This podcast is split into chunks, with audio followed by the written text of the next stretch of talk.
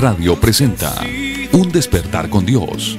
Inicia cada día con palabra, música y una reflexión bíblica. Un despertar con Dios. Dirige el pastor Carlos Hoyos. Bienvenidos. Él nos escucha pues nos ama tanto.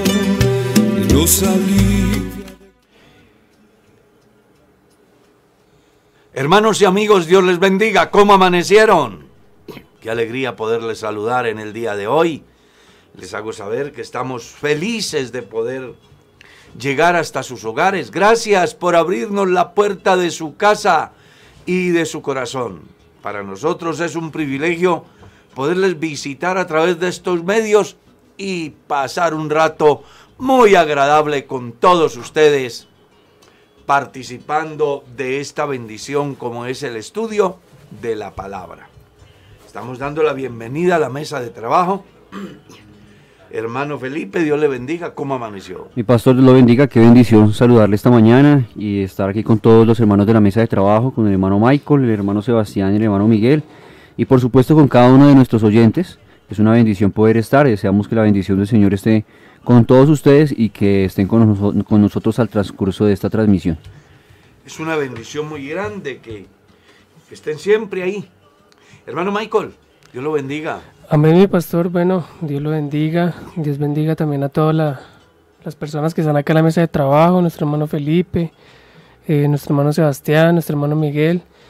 Y bueno, a toda la audiencia que está ahí eh, conectadas, que están ahí conectados, los invitamos a, a que compartan este link. A todos ellos Dios los bendiga. La verdad es que estar aquí aprendiendo de la palabra del Señor es un privilegio que, que todavía tenemos en este tiempo. Así que los invitamos a todos a estar muy atentos, que, que las cosas que Dios tiene son muy grandes.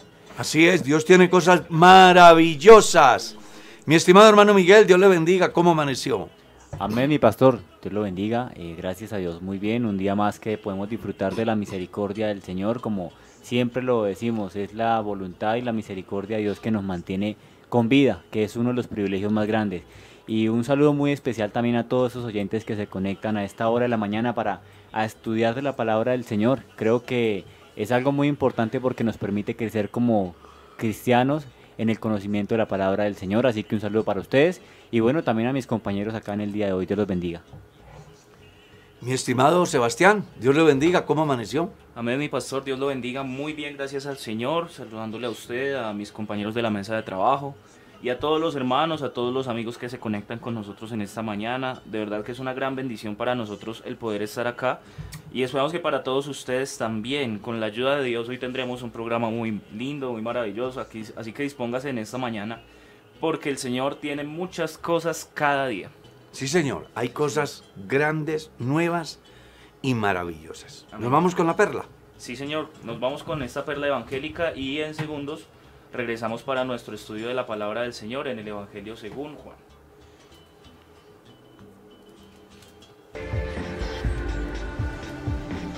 ¿Cuál es tu fundamento? Así quiero titular la reflexión basándome en la carta a los Efesios, capítulo 2, el versículo 20. Leamos. Edificados sobre el fundamento de apóstoles y profetas, siendo la principal piedra del ángulo Jesucristo mismo. Una iglesia que se llame cristiana sin duda alguna necesita un fundamento firme. ¿Y cuál es ese fundamento? En el orden bíblico encontramos que es Cristo. Jesús le dijo a Pedro, después de esa gran revelación que tiene, a ti te digo que tú eres Pedro, y sobre esta roca edificaré mi iglesia. Y le aclara, ni las puertas del infierno prevalecerán contra la iglesia. Hablando que cuando los cristianos estamos edificados en ese fundamento sólido, ni el sepulcro nos podrá detener el día de la resurrección. Porque cuando los cristianos creen en Cristo, creen en la resurrección. Y la resurrección es la razón principal del cristianismo. Me llama mucho la atención lo que el apóstol Pedro escribe en una de sus cartas. Escuche, la piedra que desecharon los edificadores ha venido a ser la principal piedra del ángulo, hablando de Jesucristo. Cuando una iglesia está edificada en Cristo, es una iglesia que no la mueve nada ni nadie. No hay tormenta, no hay vendaval, no hay borrasca o corriente o río impetuoso que pueda moverla. ¿Recuerdas lo que Jesús dijo acerca de los dos constructores? Dice que hubo uno que edificó su casa sobre la arena y cuando vino la lluvia y creció el río y llegó el vendaval, dio con ímpetu contra aquella casa y cayó y fue grande su ruina porque no estaba edificada sobre un verdadero fundamento. Pero a diferencia de este hubo otro que cavó profundo, edificó sobre cimiento sólido y vino igualmente la tormenta y la casa no cayó porque estaba edificada sobre la roca. ¿Sobre qué fundamento está usted edificado? ¿Sobre los pensamientos humanos, las religiones, el paganismo, la idolatría, la mentira? ¿O estás edificado en Cristo? Recuerda lo que Pablo le dijo a los efesios. Es necesario edificarnos en el fundamento apostólico, siendo la principal piedra del ángulo Jesucristo mismo. Una iglesia edificada en Cristo, nada ni nadie la va a mover. Ni el mismo Satanás podrá arrancarla de ese lugar porque está sobre un fundamento sólido. Se llama Jesús. ¿Usted sobre qué está edificado? No encontraba salida menos quien me ayudara. Eran gruesas cadenas. Continuamos aquí con el estudio de la palabra de Dios. Y lo hacemos en el capítulo 13 del Santo Evangelio según San Juan. El versículo 34 y 35. Mi hermano Felipe, leamos esos dos textos. Dice la palabra del Señor a la letra, un mandamiento nuevo os doy, que os améis unos a otros como yo os he amado, que también os améis unos a otros. En esto conocerán todos que sois mis discípulos si tuviereis amor los unos con los otros. Bonitos los dos textos porque encierran la razón de todo. Un filósofo escribió, si Dios existe, ¿a quién ama?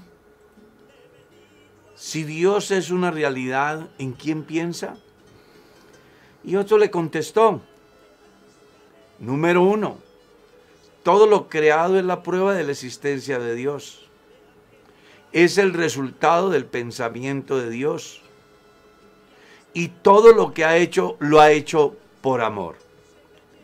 Aquellas cosas que dentro de nuestras limitaciones nos parecen insignificantes y que por momentos llegamos a creer que no tienen razón, Dios las creó por amor.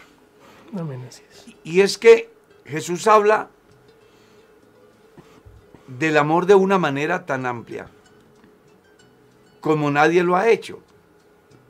Y él tiene su razón. Es que su naturaleza es esa, amor. ¿Cierto? Dios es amor. Eso es lo que dice Juan, ¿verdad?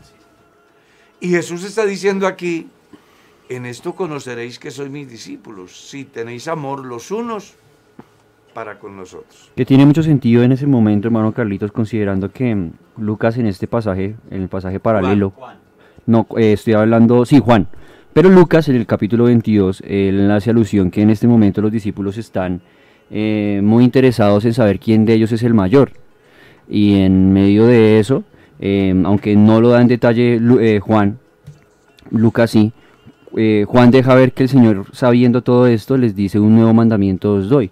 Y lo más curioso de esto que puedo ver yo en la palabra de Dios no es que el mandamiento sea nuevo, lo nuevo es el estándar de cumplimiento, porque ya eh, todas las 613 decretos y mandamientos que hacían parte de la ley judía se resumían en un gran mandamiento que es amarás al Señor tu Dios con todo tu corazón, con toda tu mente y con todas tus fuerzas y amarás a tu prójimo como a ti mismo.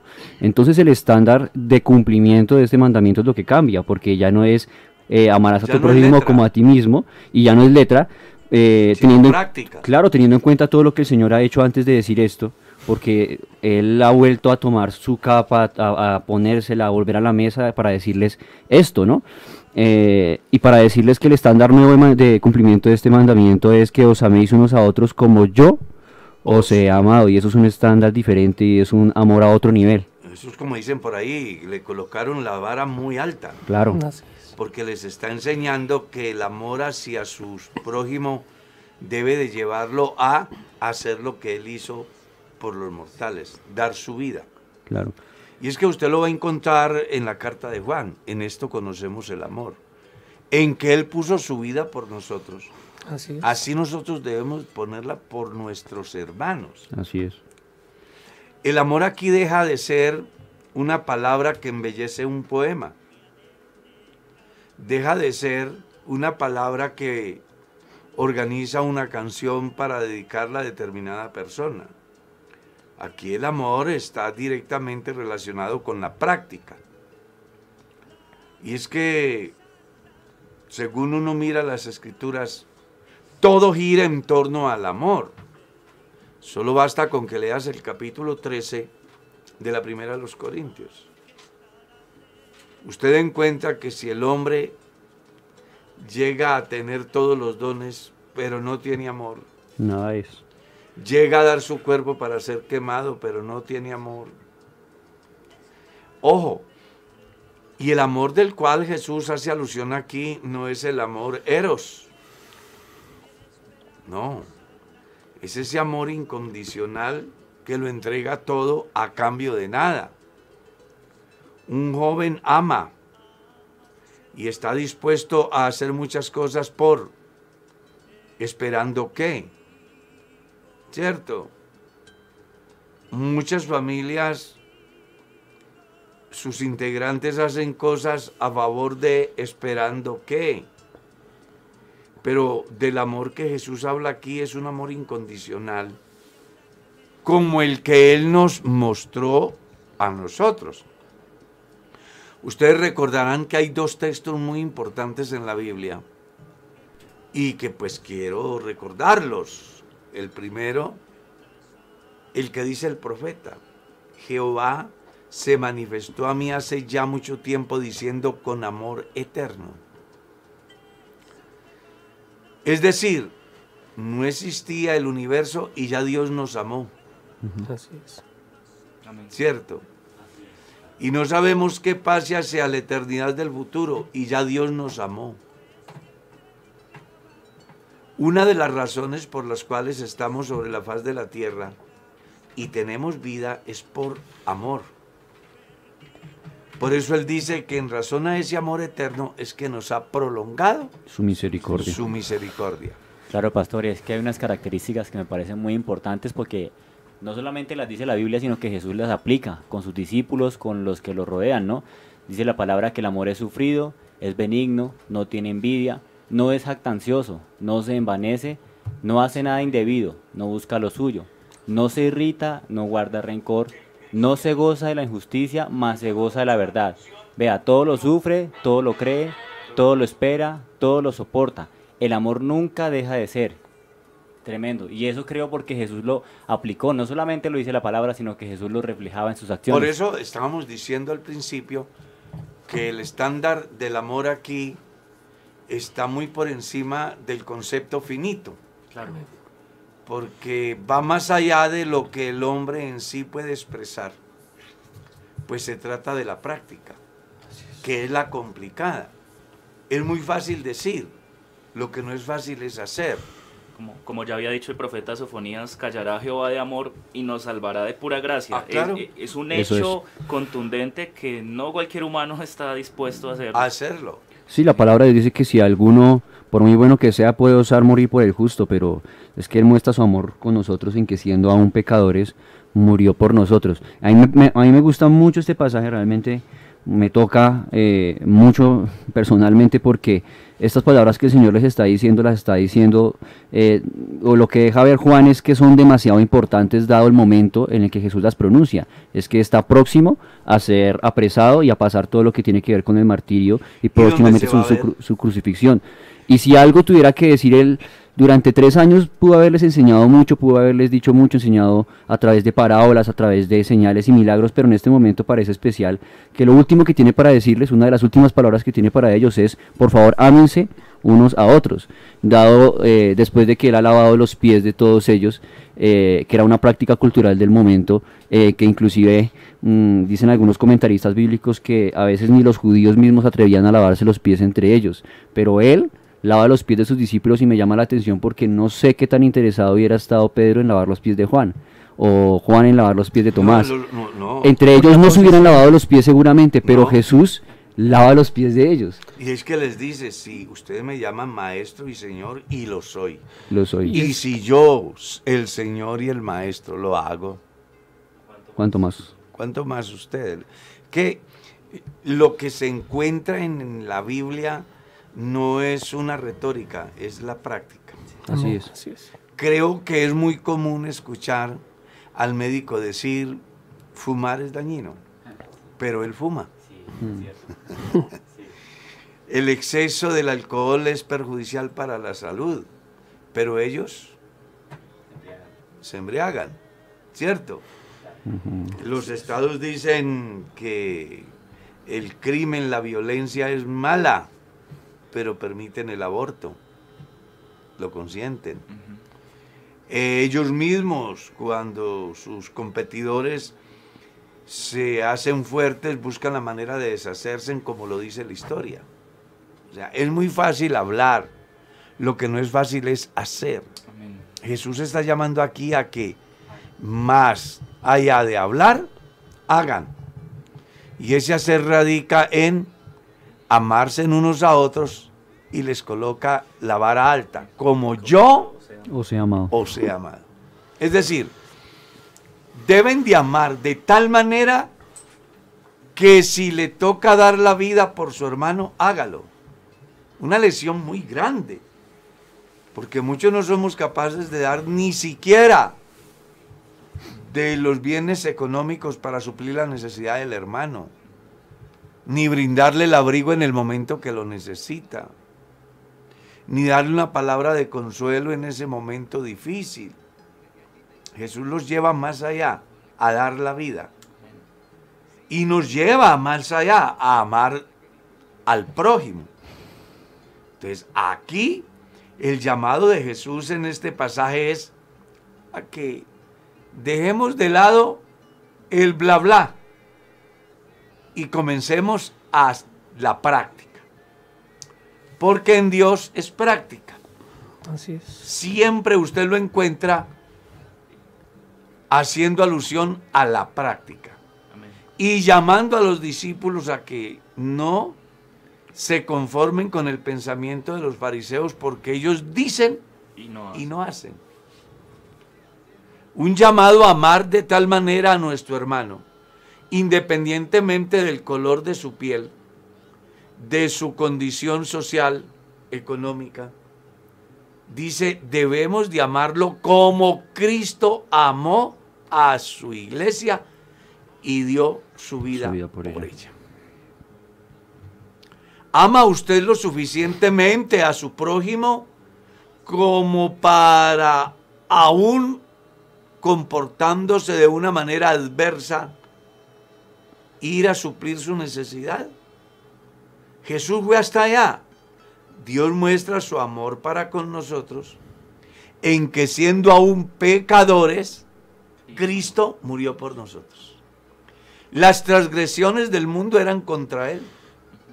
Sin embargo, Él murió por todos. ¿Amamos lo suficiente como para dar la vida por la persona que nos hace daño? ¿Amamos lo suficiente como para amar a quien en todo momento nos genera incomodidad? Es importante que hagamos la reflexión. Tenga en cuenta lo que está escrito. Si tuviese profecía y entendiese todos los misterios y toda ciencia, y si tuviese toda la fe de tal manera que trasladase los montes y no tengo amor, nada soy. Eso es lo que dice capítulo 13, el versículo 2 de la carta primera a los Corintios. Y ya el hermano Miguel leyó unas características muy importantes que están relacionadas precisamente con lo que debe de ser el hacer, el ser y el hacer del cristiano. Y en este momento de la escritura de sus discípulos. Y me parece muy importante porque después de esa enseñanza somete a prueba a sus discípulos. Jesús predice su muerte. Sí, señor. La negación de Pedro. O sea, les estoy dando una enseñanza, ya viene el momento de practicarlo.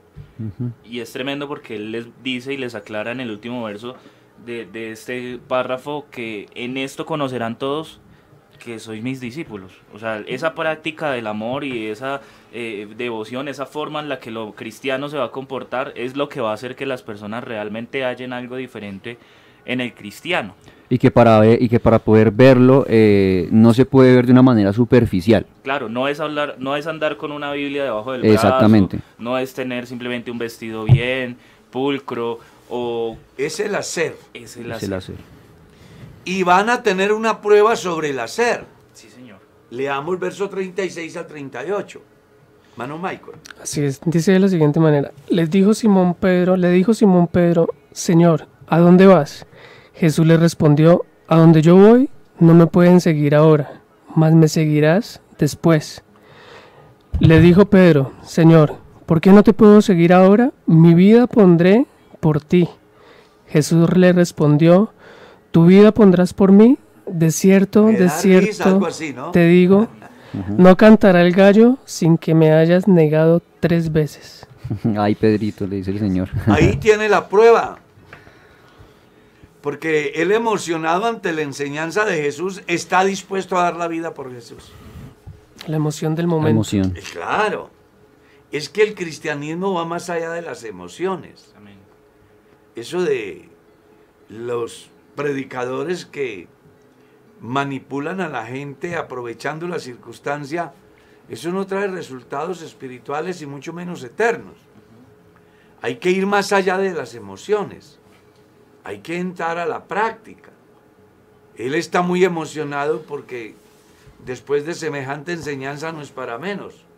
Señor, yo mi vida doy por ti. O sea, yo lo amo de verdad. Y, y- y perdonen mi forma de pensar. Me parece es- escuchar a Jesús. Ay, Pedro, me da risa con lo que usted dice. Si supiera. Si supiera lo que está diciendo. Vea, antes que el gallo cante, usted me habrá negado tres veces. Debió de haberle llegado al alma esas palabras de Jesús. ¿Cierto? Porque no puede ser que en un momento tan trascendental, donde yo estoy tan lleno de motivos como para pensar que estoy en condiciones de dar la vida, mi vida pondré por ti. Amén. Es que Pedro está diciendo mucho. Y Jesús le dice, tu vida es pondrá por mí. Ay, Pedro, no cantará el gallo sin que me hayas negado tres veces. Dos cosas muy importantes. La primera, que el hombre es muy dado a las emociones del momento. Y la segunda, que Jesús conoce todo antes que suceda. Así es. Jesús ya sabía que Pedro lo iba a negar. Yo lo he dicho más de una vez. Esa es una de las ventajas enormes que tenemos los cristianos. Porque el Dios que nosotros tenemos conoce todo antes que suceda. Así que yo puedo abandonarme en sus manos confiado de que nada me sucederá sin que Él lo permita. Así es. Yo voy a salir ahora. No sé qué me espera, pero Dios ya sabe qué me espera. Algo claro sí debo de tener yo. Y es que si soy un hijo de Dios, todo lo que suceda trae una enseñanza, un beneficio. Puede ser que en el momento, a causa del, de, de la situación, no alcance a medir el beneficio y a lo mejor reaccione de una manera negativa ante lo que se me presente. Pero en el proyecto de Dios tiene un propósito. Amén. Usted no debe estar cuestionando por qué estoy enfermo. Más bien, Señor, ¿qué me estás enseñando? No debe estar cuestionando por qué perdí el empleo. Más bien debe estar diciendo, ¿qué tienes preparado para mí? Tú lo sabes. ¿Cierto? Sí, Señor. Sacarnos de la mente el pensamiento negativo, porque a nosotros solamente nos funciona lo que nos conviene. Cuando las cosas se tornan adversas, hasta blasfemos nos volvemos. Y no puede ser así. Yo tengo que aprender a entender que todo lo que sucede en mi vida, positivo o negativo, no escapa al conocimiento de Dios. Claro, de hecho- todas las cosas les ayudan a vivir. Amén, estaba pensando en el mismo texto, hermano Sebastián, y de hecho en otro que el, que el apóstol Pablo escribe, y es que a través de muchas tribulaciones es necesario que entremos en el reino de los cielos. Así Y no es a pesar, sino a través, a veces, ¿no? Eh, no nos deja exentos de vivir lo que las inclemencias del mundo en el que en el que estamos. Sin embargo, sigue primando el amor de Dios por nosotros, y eso es muy bonito, y en eso podemos descansar nosotros. El todos. hermano Carlos Sarmiento escribe por aquí, amados, amémonos unos a otros, porque el amor es de Dios. Todo aquel que ama es nacido de Dios y conoce a Dios. Y el verso siguiente dice, el que no ama No ha conocido a no ha conocido a Dios porque Dios es amor. Entonces es importante que aquí tengamos en cuenta que si Pedro de verdad ama al Señor, no debería de negarlo.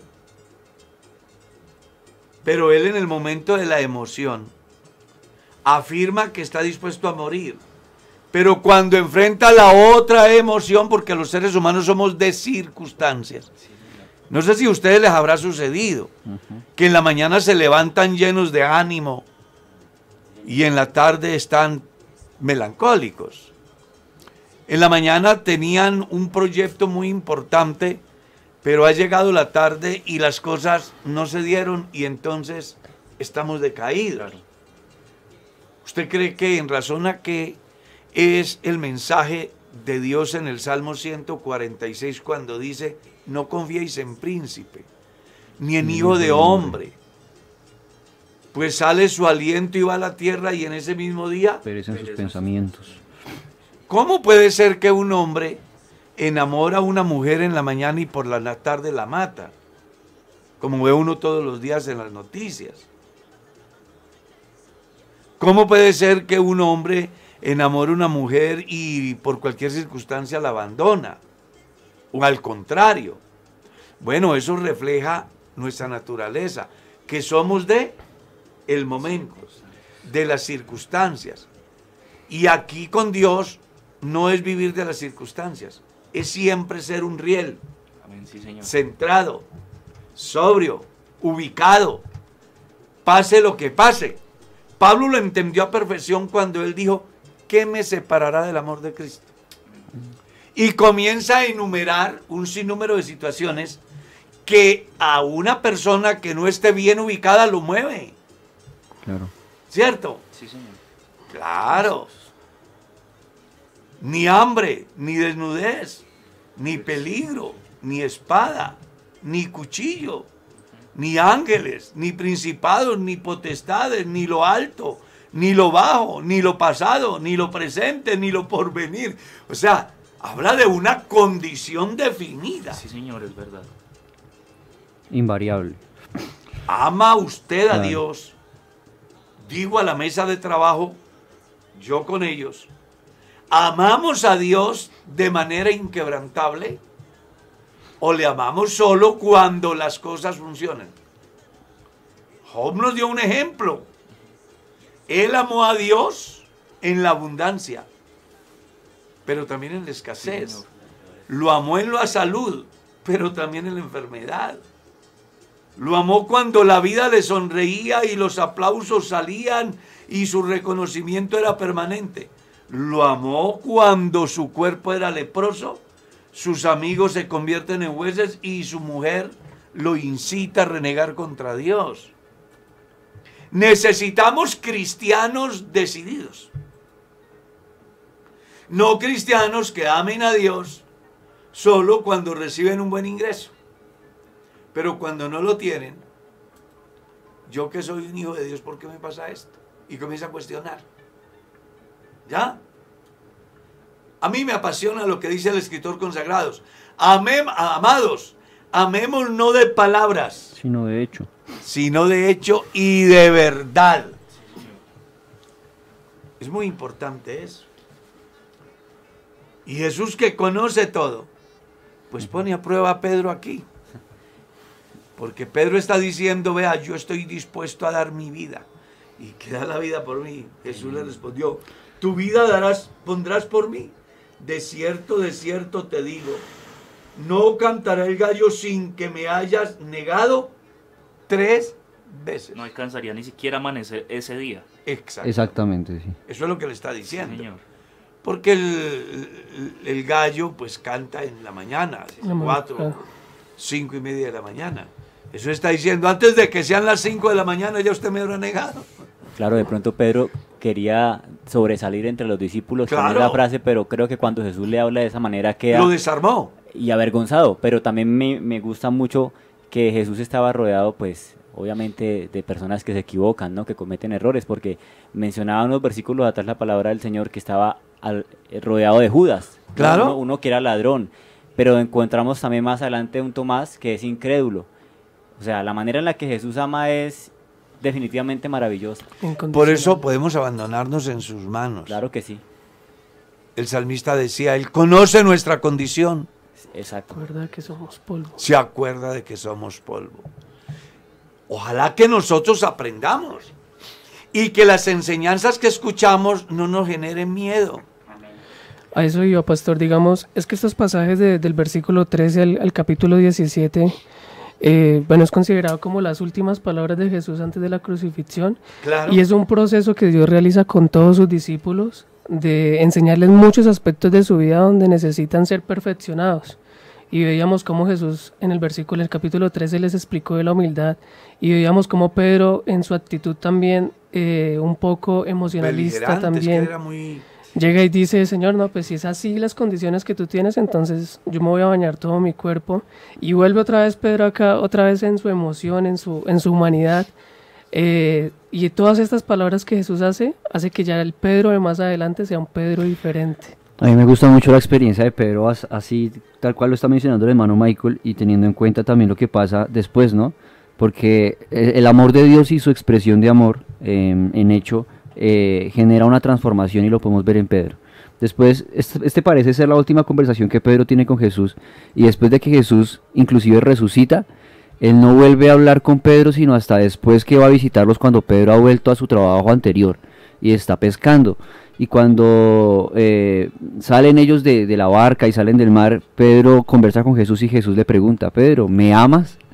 Y lo más interesante es que es después que han Des- comido. Exactamente, después Porque de que se han está saciado. lleno es otra cosa. Pero me gusta- Cuando uno tiene hambre es otra cosa. Pero me llama la atención la respuesta de Pedro, porque ya no es una, una respuesta con una actitud beligerante, como decía el pastor, sino es una respuesta como Con firmeza. con firmeza y, y ya como rendido, ¿no? Como ya con el, con Jesús no puedo más, entonces Jesús Sobre realmente todo en la primera parte. sí, En la primera parte él se ve como, Señor, tú sabes, tú sabes que te amo.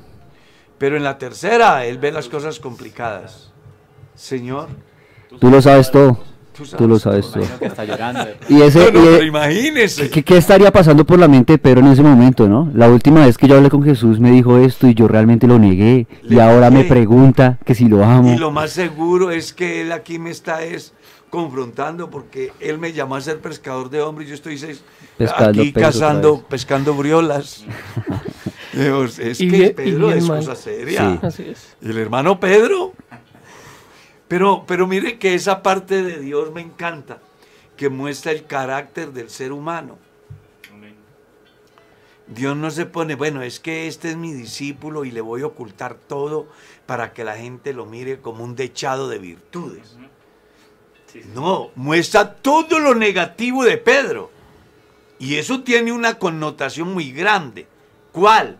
Hombre, que la gente deje de estar pensando que los salvos son salvos porque son perfectos.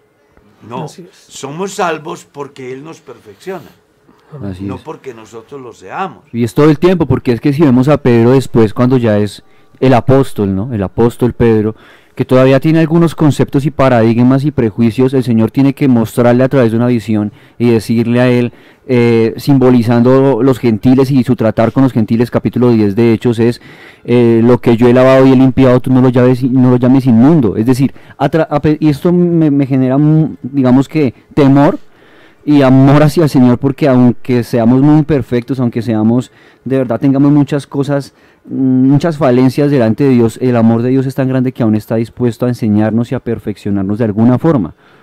Y eso me gusta. Aún Pedro deja ver un poco su forma de ser, ya siendo el apóstol Pedro, y el Señor tiene que enseñarle y motivarlo de alguna manera para que él vaya y se dirija a predicarle a los gentiles. Claro, porque en Dios hay una particularidad y es que Él ha comenzado un proceso en la vida de Pedro. Y en la vida del que me está escuchando, Dios ha comenzado un proceso. Y yo lo he dicho y lo tengo como lema, tengan paciencia, Dios me está haciendo. A veces nosotros ponemos la mira en las personas y cuando ellos fallan, nosotros nos horrorizamos, nos desmotivamos, cuestionamos. Hay tantas cosas que pasan.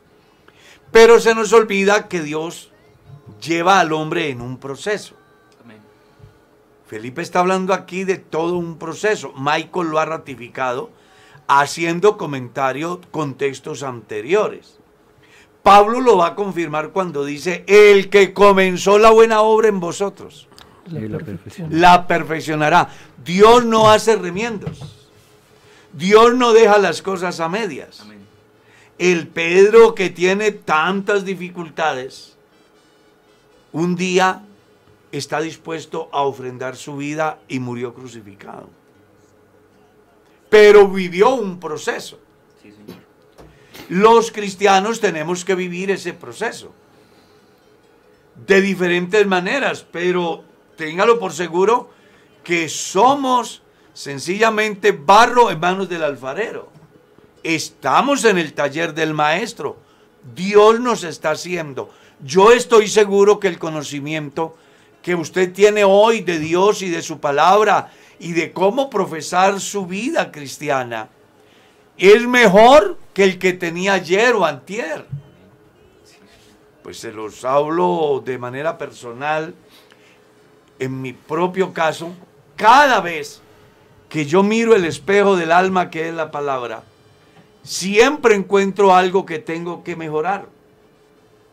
Dios siempre me lleva más allá. Alguna vez di una enseñanza en la cual les hacía ver a los que estaban congregados que con Dios es algo así como el padre de familia con el bebé que hace el primer solito, que se para solo la primera vez. ¿Qué hace el padre con ese bebé que se para la primera vez? Lo motiva que dé el paso. ¿Cómo lo hace? Ofreciéndole un dulce, un caramelo. Y el niño por obtener el caramelo se esforza y da el paso. Pero el padre no le da el caramelo, lo corre más para que el niño dé el otro paso. Y al final, el niño que con dificultad se puso de pie, ahora corre por toda parte. Es importante que comprendamos que Dios nos ha puesto un caramelo delante. que es nuestra salvación. Que cada vez que avanzamos nos damos cuenta que vale la pena esforzarnos más para llegar más allá. Amén. No sé si ustedes recuerdan esa canción que dice, yo quiero más y más de Cristo. ¿Cierto? Así Yo quiero más y más de Él. Yo quiero más de su presencia. Y es que a uno le pasa. En la medida que uno va entrando en el río de Dios, se produce una mayor necesidad y una motivación para entrar más profundo a la intimidad con Dios. Esa es una de las causas por las cuales yo siempre he dicho que no he podido entender por qué un cristiano dice que la vida cristiana es aburridora y rutinaria.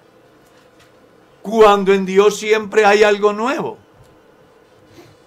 Siempre hay un tesoro por conquistar.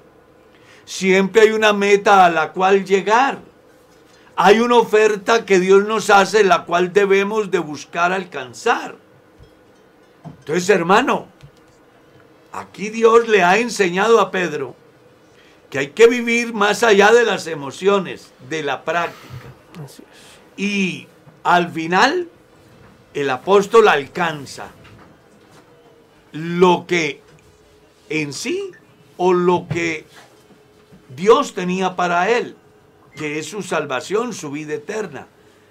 ¿Cómo lo alcanza? Pagando un precio muy alto. Porque yo creo que el día que uno alcanza la, la salvación a plenitud es cuando deja la faena. ¿Ya? Mientras estemos en esta carne peligramos todos los días. Claro, sí. Pero cuando yo llegué a la meta, podré decir, la obra que Dios comenzó en mí, la terminó, la perfeccionó.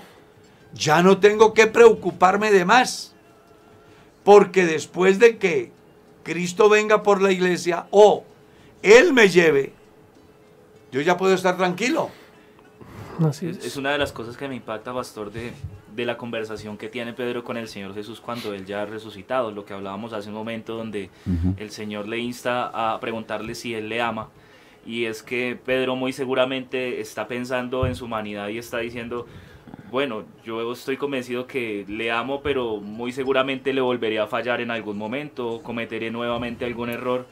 Pero la conclusión contundente a la que llega él es que el Señor sabe todas las cosas y sabe que le ama. Claro. Y eso es lo que debe llegar cualquier cristiano en este momento A pesar de, y por encima de cualquier circunstancia. Dios me ama. Sí, señor. A mí me gusta como, como él lo escribe en la conclusión a una de sus cartas, dice más el Dios de toda gracia, que nos llamó a su gloria eterna en Jesucristo, después de que hayáis padecido un poco de tiempo, él mismo os perfeccione, afirme, fortalezca y establezca. Son las Es la- palabras que Pedro Claro. Y Pablo lo, lo- lo ratifica. El Dios que comenzó la buena obra en vosotros, la perfeccionará. No antes, sino hasta el día de el Jesús. día del Jesu- de, de Jesucristo. El salmista decía, mis ojos pondré en los fieles de la tierra para que estén conmigo. El que anda en el camino de la perfección. El sabio Salomón decía, el camino del entendido es hacia arriba. Y en otra parte decía, la senda del justo es como la luz de la aurora que ve en aumento, hasta que el día es perfecto. ¿Cuándo será ese día perfecto? Cuando yo termine mi faena aquí. Cuando yo deje de padecer. Cuando deje de tener que enfrentar las situaciones que a diario enfrento y que a veces salgo perdedor. Porque hay que aceptar una realidad. En nuestras múltiples batallas que hemos librado, algunas hemos perdido. Pero lo importante de todo es que hemos ganado muchas y el fiel compañero del camino no nos dejó ni en el día de la victoria ni en el día del fracaso. Siempre estuvo ahí, siempre está y siempre estará. Entonces, mi hermano, prueba de eso lo que les dice en el verso 1 del capítulo 14, porque sin duda alguna la enseñanza ha generado una confusión en los discípulos. Les turba la mente. Sienten miedo, Claro. tristeza. Pues que imagínense escuchar lo que Jesús le está diciendo a Pedro, me vas a negar. Eso turbó a los discípulos. ¿Y qué les dice Jesús? No se turbe. No se turbe vuestro corazón. Lea. No se turbe vuestro corazón, creéis en Dios, creed también en mí. Sí que no hay motivos. Se están preocupados por lo que les acabo de decir. No dicen ustedes que creen en Dios. Sí, Señor, creemos. Entonces, ¿cuál es el problema? Yo soy. Crean en mí. Sí, Señor. Eso es lo que les está diciendo. ¿Ustedes creen en Dios? Claro, Señor. Ah, bueno, entonces crean en mí. Es una manera de declarar su deidad, de fortalecer su confianza, su fe, de afianzar su esperanza.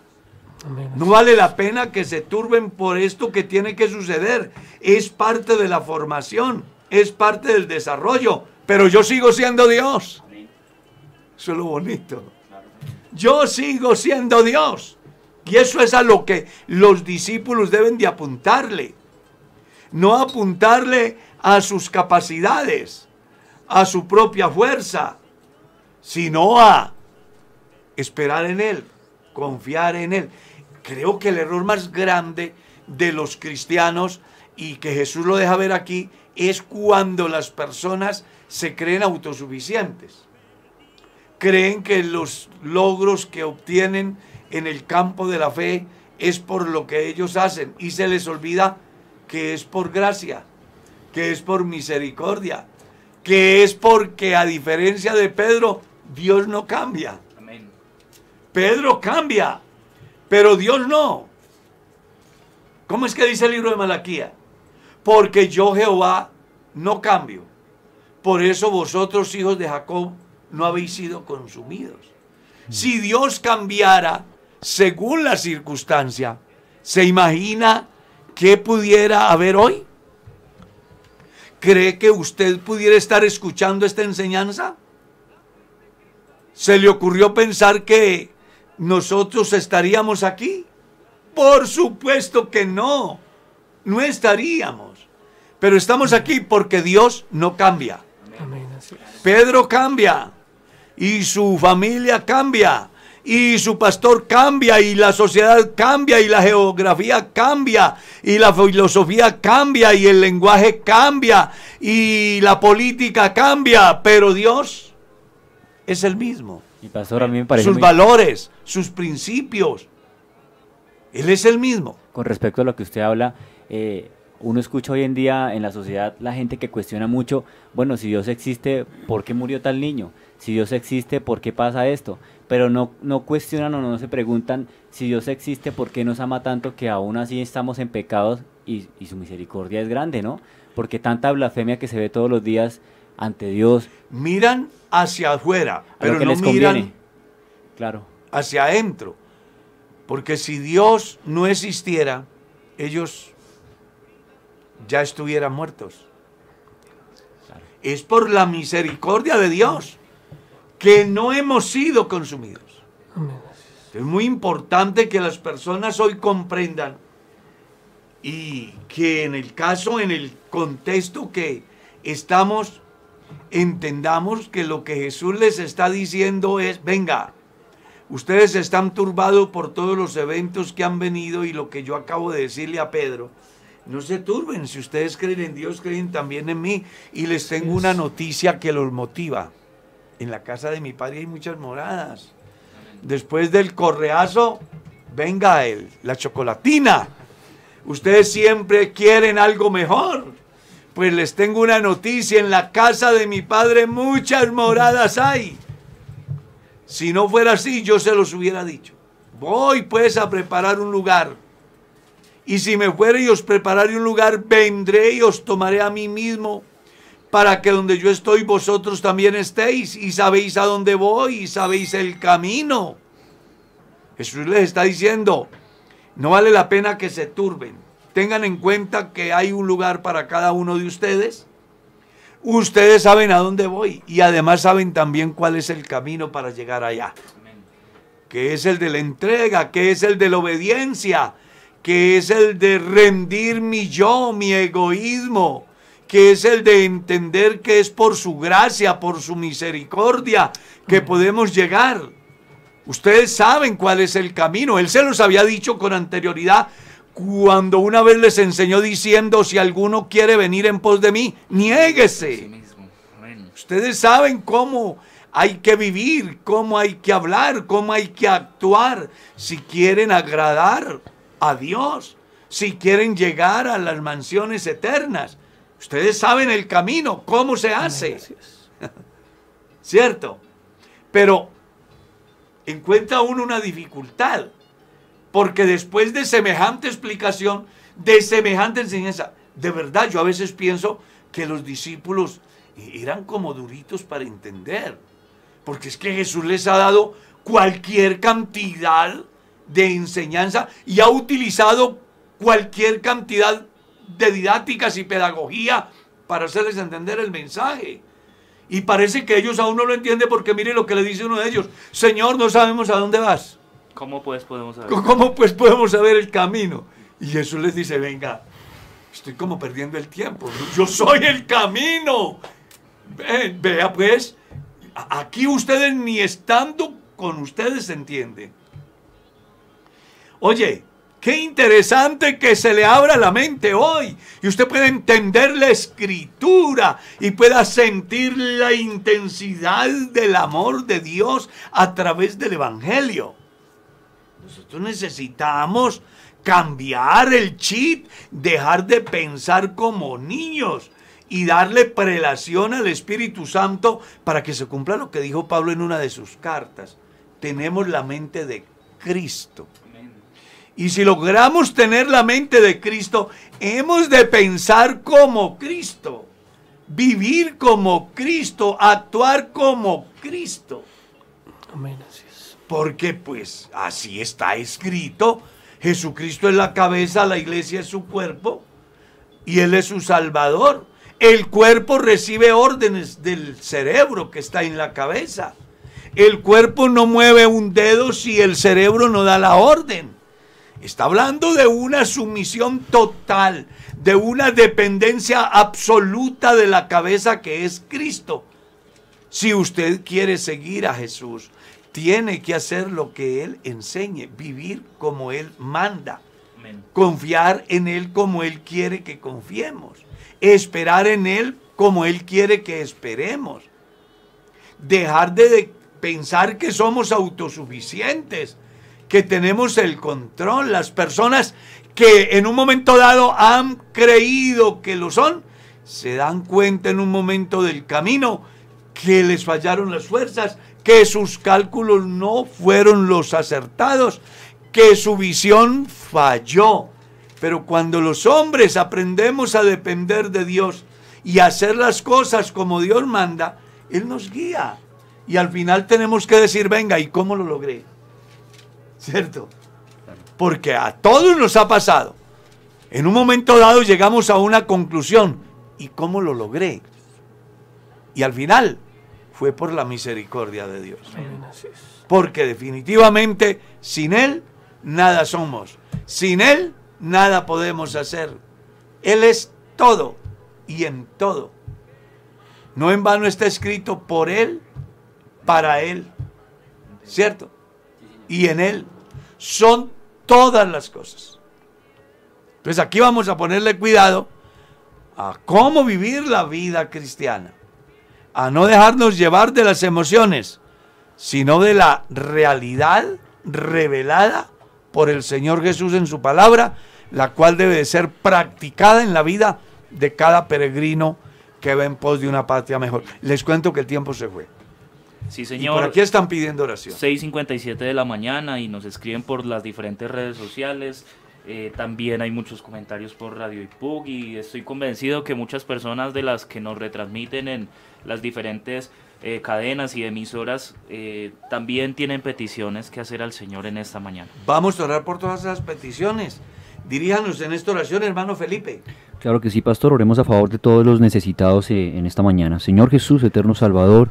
Delante de ti estamos, Señor, una vez más reconociendo que tú eres Dios, que tú eres santo, que tú eres todopoderoso y que tienes buena voluntad para los hombres, Señor. Pero nosotros Por lo contrario, somos seres vulnerables, delicados, Señor Jesús, que atravesamos algunas dificultades características de este mundo, Jesús algunos por enfermedades, algunos por situaciones económicas, algunos por situaciones emocionales o sociales. Señor, en medio de cada necesidad te rogamos que tú te glorifiques, Señor, de manera especial, conforme lo dice tu palabra, conforme a tu buena voluntad, conforme a tu poder, seas obrando allí en cada uno de nuestros oyentes, de nuestros hermanos, de nuestros amigos, que seguramente están muy necesitados de ti como nosotros también lo estamos. Te rogamos que nos ayudes y obres con tu poder, que abras puertas, Señor, que hagas milagros nuevamente para darnos, Señor, la motivación que necesitamos para seguir adelante. Te lo rogamos en tu nombre santo, fortalece nuestra fe cada día, Señor, y que cada día podamos ser cada vez más fieles a ti, más agradables a ti, Señor, que podamos llegar a estar contigo pronto, Jesús. En el nombre de Jesús, amén y amén. Gracias a Dios. Nos vamos, hermano Michael. Amén, mi pastor. Bueno, gracias a Dios por habernos permitido estar acá, a toda la mesa de trabajo. Eh, Dios los bendiga, a toda la audiencia que estuvo ahí conectados. Dios los bendiga. Bueno, nos vamos con, con un gran tesoro en nuestro corazón y, y, esperamos estar acá confiando en Dios y Él nos lo permite en una próxima oportunidad. Si Dios quiere, mañana. Amén, así es. Aquí estamos mañana, si Dios quiere. Hermano Felipe. Claro que sí, pastor. Mañana nos veremos muy puntuales aquí para dar comienzo a un nuevo programa y dar continuidad a lo que hemos venido aprendiendo de el Evangelio eh, de Jesús según Juan. Así que les instamos a todos y a una que vean el programa, si no lo han visto, a que lo vean eh, y diferido y que lo compartan. No, y que además lo escuchen en audio, mano Así es, pastor, tenemos el canal en Telegram donde se pueden suscribir, por ahí les estaremos dejando el link en los comentarios y en Spotify también están todos los programas en audio, se están subiendo para que si quieren escuchar el programa también está en Spotify, desde el celular, el computador, el televisor. Lo puede escuchar donde quiera. Desde cualquier plataforma donde quiera y a la hora que quiera. Ya pueden escucharlo por WhatsApp, por eh, estas redes de YouTube, de Face, pero también por Telegram. Y Spotify. ¿Y por qué? Spotify. También. Spotify. O sea, estamos en todas las redes sociales y vamos avanzando. Así es. Porque la meta es llegarle siquiera a 400 millones de personas en el mundo. Nos vamos, hermano Miguel. Claro que sí, mi pastor. Muy contento por el día de hoy. La palabra del Señor ha caído en la tierra. Depende de nosotros eh, cómo la hacemos crecer y como dice el lema de este programa, es la mejor manera de haber iniciado el día de hoy, con la bendición de Dios y con el estudio de su palabra. Así que un saludo para todos ustedes, Dios los bendiga. Mi estimado hermano Sebastián. Amén, mi pastor, el Señor lo bendiga a usted, a mis compañeros de la mesa de trabajo, a todos los hermanos y amigos que estuvieron con nosotros en esta mañana. Un saludo muy especial, que el Señor Jesucristo les bendiga en este día. De mi parte, gracias por estar ahí, no sin antes recordar a la iglesia que el sábado tenemos culto presencial. Claro que sí, sí, señor. Y el culto lo vamos a hacer a las 7, porque... Ya se quitó la sí, ya se quitó la restricción de las 8 de la noche, el culto será a las 7 de la noche. Hay un buen cupo, le va a llegar el formato, inscríbase. El domingo hay escuela dominical a las 8 de la mañana y a las 10 y 30 de la mañana y a las 4 de la tarde acá en la iglesia. Aprovechemos. Inscribámonos, asistamos, participemos.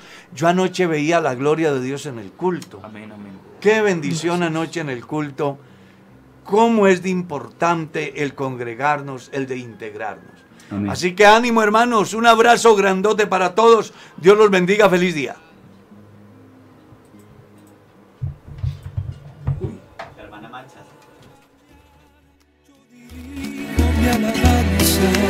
Kennedy Gospel Radio presentó Un despertar con Dios. Inicia cada día con palabra, música y una reflexión bíblica.